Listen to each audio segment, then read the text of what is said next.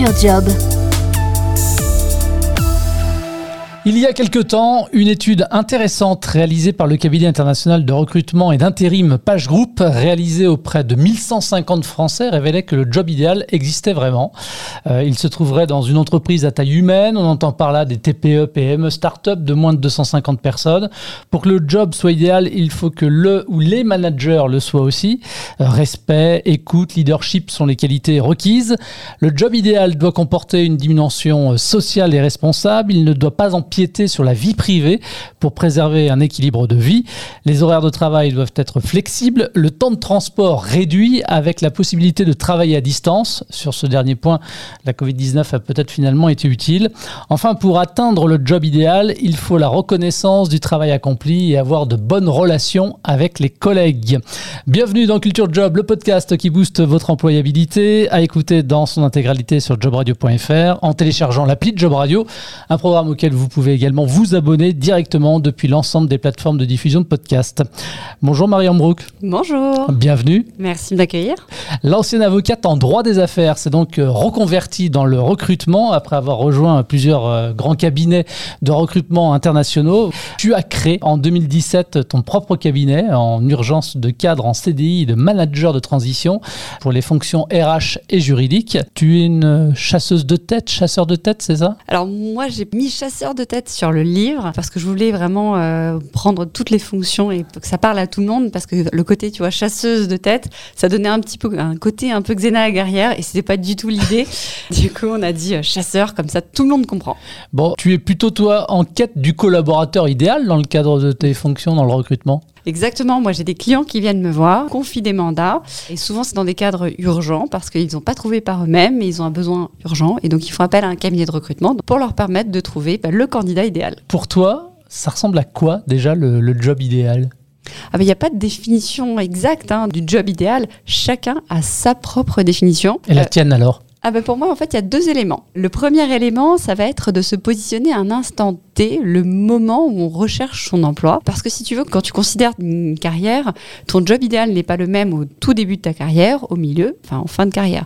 Donc ce qui est important, c'est déjà de se positionner bah, à l'instant T, aujourd'hui, moi, qu'est-ce qui est important pour moi? Ça, c'est le premier élément. Et le deuxième élément du job idéal, c'est vraiment de considérer avec bienveillance ses compétences, c'est-à-dire de regarder ce qu'on sait faire. Peut-être il y a des choses qu'on fait bien, d'autres un peu moins, et de se dire, bah voilà, j'ai envie de faire ça sur les prochaines années. Et c'est comme ça que vous allez définir le job idéal. Et on va en parler évidemment, on va rentrer en détail. Juste avant peut-être, est-ce que toi tu te retrouves dans les attentes de ces Français qui ont été euh, sondés par Page Group en quête du job idéal? Quelque part oui, puisque j'ai créé ma propre entreprise, entreprise à taille humaine, avec des valeurs fortes euh, qui sont liées euh, sur le, bien-être des personnes dans mon équipe, qui sont aussi sur des valeurs de respect, notamment de nos candidats. Donc oui, je me retrouve dans certains de ces éléments. Après, ce qui est intéressant, tu vois, j'ai rencontré plus de 5000 candidats dans ma carrière et chacun a sa propre notion du job idéal. Donc il n'y a pas de bonne ou mauvaise réponse, c'est chacun sa propre réponse. Alors identifier le job idéal, c'est une chose, pour euh, pouvoir le décrocher, c'en est une autre.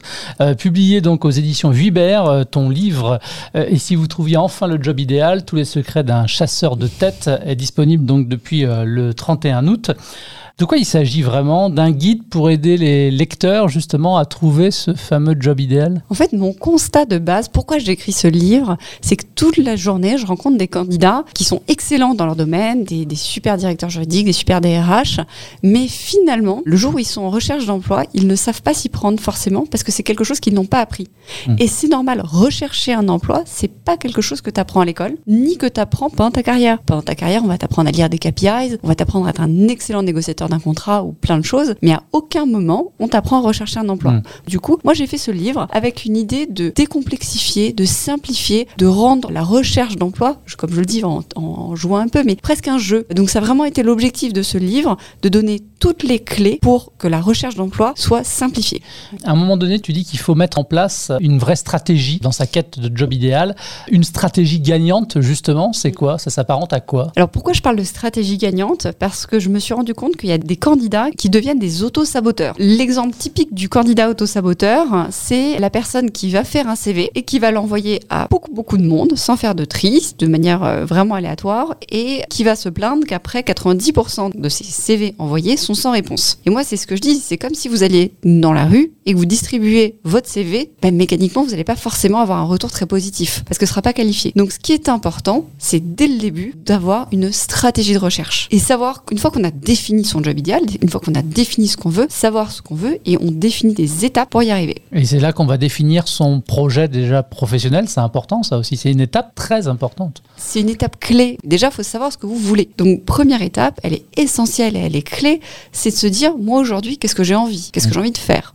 Tout ce travail mental et souvent les gens le font pas. C'est-à-dire que quand ils partent en recherche d'emploi, premier réflexe, c'est de rédiger son CV et de l'envoyer. Et on oublie tout cet aspect qui est, pour moi, qui est important, l'aspect un peu plus mental du travail de la recherche d'emploi. Ça va comporter quoi? Ça va comporter ce que je viens de se dire, définition de son job idéal, mais ça va aussi un petit peu au-delà. On va, euh, pour certaines personnes qui ont par exemple vécu un licenciement un peu dur, faire tout un travail de deuil et tout un travail d'acceptation de ce qui s'est passé. Parce que souvent des candidats arrivent dans mon bureau et ils n'ont pas, euh, pas accepté ce qui s'est passé. Et donc ils vont être un peu vindicatifs vis-à-vis de leur ancien employeur et ça va pas leur servir. Donc pour moi, c'est important, avant de partir tête bêche avec son CV euh, dans tous les cabinets, déjà bah, bien définir ce qu'on veut et être prêt pour y aller. Alors, il existe, Marie, de nombreux ouvrages, euh, des vidéos, des webinaires euh, sur la meilleure façon, par exemple, de rédiger son CV. Dans le livre aussi, tu donnes quelques conseils en la matière. Est-ce qu'il y a des tips que l'on peut donner comme ça pour booster son CV Parce que c'est le terme que tu emploies. Oui, en fait, on dit souvent, un CV, ça se lit en 10 secondes. Alors, c'est un peu plus spécifique, c'est-à-dire qu'un chasseur de tête va regarder une première lecture de votre CV en quelques secondes. Et si ça l'intéresse, il va aller derrière.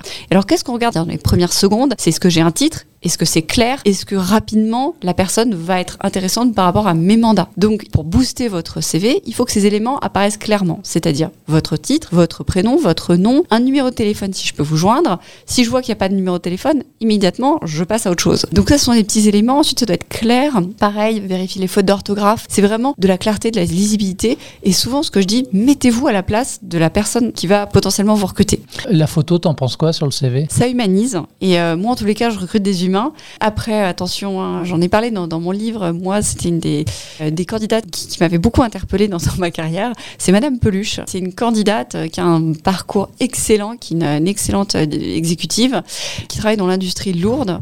Et on ne sait pas pourquoi, sur son profil LinkedIn, elle tient une peluche d'une licorne rose fluo géante ça n'a pas de sens. Donc, ça en a sûrement un pour elle. Bah, je l'ai appelé en fait. Donc j'ai appelé, j'ai voulu comprendre pourquoi cette peluche. Quelle est Et donc En fait, sa boîte d'avant, donc il y a 10 ans, c'était une société de peluches. Ah d'accord. Voilà. Et sauf qu'aujourd'hui, elle était partie dans l'industrie lourde minière, ça avait aucun sens. Voilà, donc cette anecdote hein, qui était de dire, bah, faites attention si vous faites une photo, qu'elle soit professionnelle, plutôt souriant si vous pouvez, euh, éviter les photos de mariage, euh, les photos euh, avec votre chat, votre chien, enfin non, ça n'a pas de sens, sauf si vous êtes dans un secteur artistique ou animalier. Encore une fois, un CV, c'est vous et quel est le poste que vous recherchez. Donc pour moi, pour répondre à ta question, oui pour une photo professionnelle et en lien avec euh, le poste. À l'heure de la candidature euh, spontanée, déposée en ligne, euh, du mail, du tout digital, est-ce qu'on parle encore de la fameuse lettre de motivation ou c'est ringard, on a laissé tomber? Moi, en ce qui me concerne, j'aime beaucoup les lettres de motivation et pour aller un step plus loin, quand je rencontre des candidats, quand je les envoie sur des processus euh, chez des clients, souvent je leur demande qu'ils me fassent un mail pour résumer ce qu'ils ont compris du besoin. Pourquoi? Parce que quand on vous voit écrire, en fait, on voit vos fautes d'orthographe. L'objectif, c'est de voir comment la personne est structurée intellectuellement. Donc pour moi, c'est pas ringard. Par contre, attention, les lettres conventionnelles où euh, j'ai fait ceci, vous, machin, non, en fait, c'est pas ce qu'on va attendre. Les lettres de motivation en 2021 et peut-être en 2022, c'est pas les lettres à l'ancienne. Donc c'est plutôt euh, quelque chose de court, percutant, qui a un sens, quoi. Je vous prie d'agréer mes salutations distinguées, c'est terminé ça. Ouais, mais ça c'est fini. Incordialement, c'est suffisant. oui, bien à vous, au plaisir mm. d'échanger, euh, soyons mm. modernes, quoi. Euh, ensuite, il faut évidemment transmettre son CV, encore mhm. faut-il savoir auprès de qui. Et c'est là qu'intervient l'étape importante aussi de la construction du fameux réseau. Exactement. En fait, qu'on s'est rendu compte, c'est qu'il y a beaucoup d'études hein, là-dessus, beaucoup de postes sont, sont gérés par les cabinets de recrutement, il y a toute une partie de postes qui sont ce qu'on appelle sur le marché caché de l'emploi. Et donc pour accéder à ces postes-là, vous devez travailler votre réseau professionnel.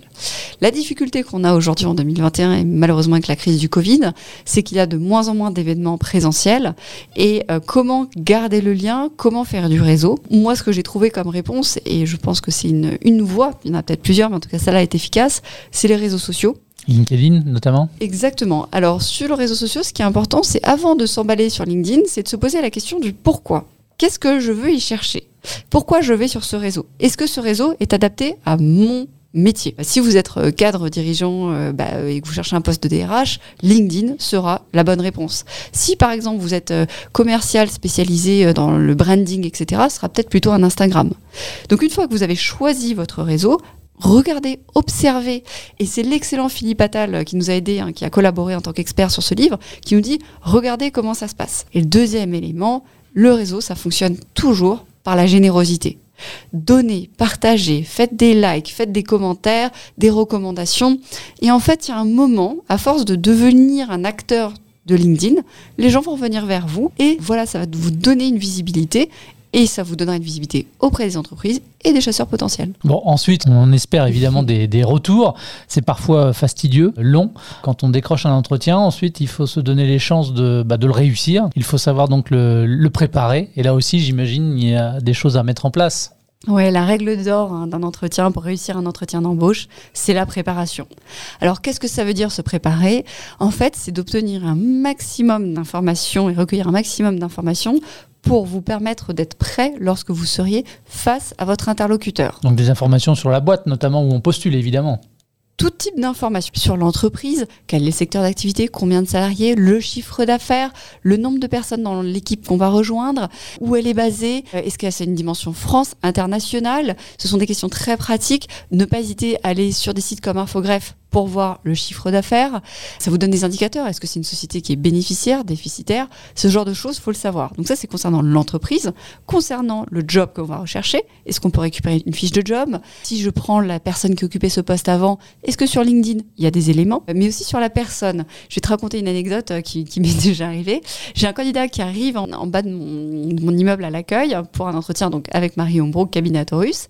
Et en fait, elle demande une autre personne. Et on lui dit, mais en fait, euh, voilà, enfin, a compris que c'était mon cabinet, mais elle savait même pas le nom de la personne qu'elle ah, rencontrait. Alors, évidemment, c'est pas grave, hein. mais ça me dit, c'est un indicateur qui me dit, ok, cette personne, elle sait même pas qui elle va rencontrer. C'est pas très pro. Ça, ça, démarre mal, on va dire. Ça démarre mal.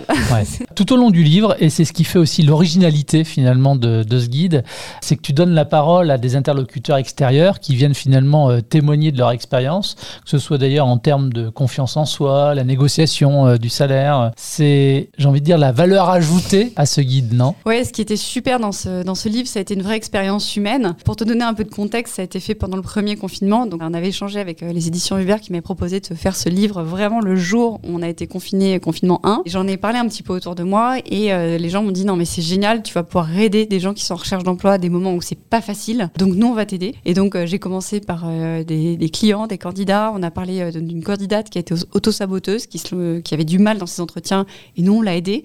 Donc elle nous a dit pour vous remercier, moi je vais vous dire toutes les erreurs que j'ai fait pour que personne d'autre les fasse à ma place. Après on allait un peu plus loin sur le mental. Moi j'ai échangé avec une personne que je trouve formidable qui s'appelle Gauthier Dewas, qui est l'ancien leader de la patrouille de France. Et moi, je voulais comprendre comment le jeune Gauthier est devenu leader de la patrouille de France. Comment il a fait pour avoir confiance en lui? On se rend compte que finalement, c'est quelqu'un, euh, à la base, quelqu'un de normal, qui a eu un parcours extraordinaire. Il nous explique comment il a travaillé son mental. Autre exemple qui était super important pour moi, c'est sur la négociation de salaire toute la journée, je rencontre des candidats qui me disent Marie, comment je dois négocier mon salaire? Help Avec grand plaisir. Donc, moi, j'ai donné toutes mes astuces euh, de négociation. Et ensuite, je suis allée voir euh, des négociateurs au sein du GIGN. Et en fait, l'idée, c'était quoi? C'était qu'ils nous disent bah, voilà comment nous, on négocie. Et on va faire du transfert de compétences et on va l'appliquer à nous, personnes en recherche d'emploi. quoi. Et ça s'applique ça s'applique. Ce qui est génial, et c'est ça qui est super hein, dans ce livre, qui a été une belle aventure, c'est que ça s'applique souvent. Tu vas te rendre compte que quand euh, bon, bah, le GIGN va intervenir dans des, contextes un peu forts, euh, où ils vont par exemple, il y a une personne qui va être prise en otage, mm. comment ils vont faire? Le step numéro un, avant d'intervenir, c'est qu'ils vont avoir toute une phase de renseignement. C'est pareil, quand tu vas négocier un salaire, avant d'aller chez la personne, la première chose que tu dois faire, c'est te renseigner. Quelle est ta valeur sur le marché? Quelles sont les coutumes de l'entreprise qui est en face de toi? Tu peux y aller sur Glassdoor, tu peux aller sur plein de sites euh, où il y a des études de rémunération qui te donnent ces éléments. Donc ça, ça va être la première phase. Comme dans l'hygiène, tu te renseignes. Et ensuite, ils nous ont expliqué la deuxième élément qui est super intéressant, c'est qu'ils ont une posture du négociateur. Ça, c'est ce que j'explique dans le livre, c'est quelle est la posture du négociateur. Parce que finalement, les personnes que tu vas voir en entretien, bah, sache que si tu es embauché, tu les retrouveras bah, tous les jours à la machine à café. Donc, tu n'as pas intérêt de fâcher trop avec eux. Premier élément. Et quand bien même vous n'avancez pas ensemble, bah, il est possible que vous retrouviez un autre moment parce que tu vois, la, vie est longue et euh, finalement, le monde professionnel est assez petit. Donc, c'est pas parce que tu vas pas conclure avec une entreprise aujourd'hui que dans six mois, dans un an, dans deux ans, tu pourrais pas conclure avec eux. Donc, l'idée, c'est quoi? C'est de rester dans une posture bienveillante et respectueuse de la personne qui est en face de toi. Alors, en guise de, conclusion du livre, euh, Marie, tu donnes également des conseils pour réussir les 100 premiers jours. C'est les 100 premiers jours, donc dans son nouveau poste, on peut en citer euh, un ou deux conseils comme ça? Oui, évidemment, parce que si tu veux, tu as obtenu ton job pas au moment où tu as signé ton offre, mais au moment où tu as validé ta période d'essai. Donc, moi, ce que je préconise, c'est quand une personne arrive dans une entreprise, la première chose qu'elle doit faire, c'est observer. Observer dans quel univers elle est arrivée. Parce que mécaniquement, il y a des gens qui vont être de ton côté, il y a des gens qui ne le seront pas forcément, parce qu'ils ne te voulaient pas dans le processus, parce qu'ils ont peur pour leur poste, pour plein de raison. Donc comprendre qui sont les forces en présence, c'est comme un jeu. Qui sera avec toi, qui ne sera pas avec toi, et comment vous allez travailler ensemble. C'est publié donc aux éditions Vuber, et si vous trouviez euh, enfin le job idéal, tous les secrets d'un chasseur de tête, merci Marie d'être venue sur ce plateau. Merci euh, d'avoir répondu à mes questions. C'est la fin de ce nouvel épisode de Culture Job, un podcast auquel vous pouvez vous abonner depuis l'ensemble des plateformes d'hébergement et de diffusion de podcasts. Merci de votre fidélité. À très vite. Merci beaucoup. Tous les podcasts de Job Radio sont à réécouter sur l'application Job Radio et téléchargeables depuis toutes les plateformes de diffusion de podcasts.